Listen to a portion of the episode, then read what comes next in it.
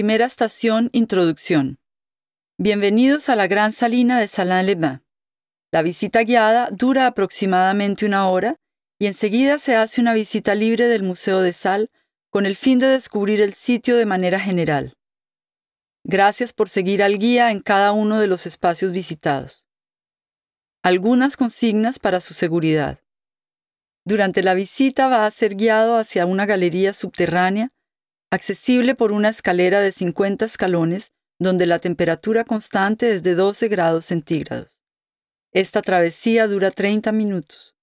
Le aconsejamos tener mucho cuidado al caminar, pues el suelo es muy irregular. Igualmente, le agradecemos no dejar a los menores sin vigilancia. Antes de comenzar la visita y mientras llega el guía, le invitamos a descubrir el espacio de introducción.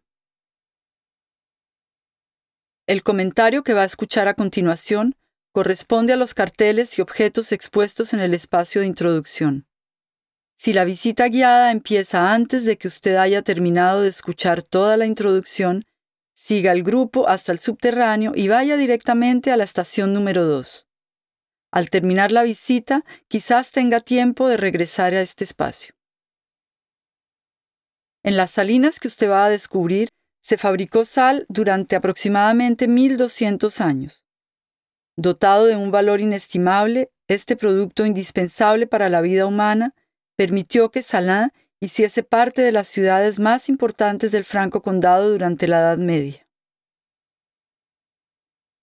Hoy en día, reconocidas como Patrimonio de la Humanidad, en cercanías de la salina de Arquesnan, las salinas de Salin-les-Bains constituyen un testimonio único de la fabricación de sal ignígena. El valor de la sal. Desde muy temprano, la sal tiene un lugar muy especial en la vida de los hombres que le valdrá la apelación de oro blanco. Este producto indispensable especialmente en la conservación de los alimentos poseerá durante largo tiempo un importante valor económico comparable al que posee hoy en día el petróleo. Escasa y difícil de producir, de la sal nace la palabra salario, que para los romanos consistía en la paga recibida por los soldados. En la Edad Media, la sal es sometida a contribuciones que se convierten rápidamente en un impuesto, la gabela. Hoy en día, la sal continúa estando omnipresente bajo diversas formas.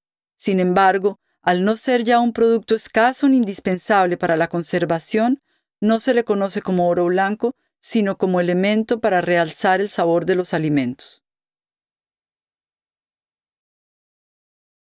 La formación de la sal.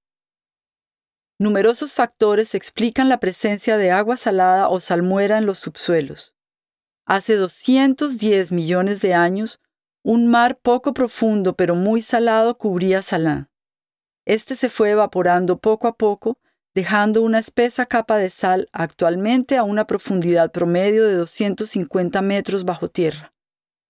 Al contacto con esta vena mineral llamada sal gema, el agua presente en el subsuelo se llenó de sal. En el Neolítico, algunos resurgimientos de aguas saladas favorecieron la implantación de poblaciones hasta ese momento nómadas. Desde entonces cesó la rivalidad de ingenio con el fin de explotar esta salmuera. Existen tres técnicas de fabricación de la sal. La explotación de las minas, los pantanos salinos y la fabricación de tipo ignígena, es decir, utilizando una fuente de calor. En el Franco Condado, y especialmente en Salin, esta última técnica se ha utilizado durante 1200 años y consiste en fabricar la sal evaporando agua salada.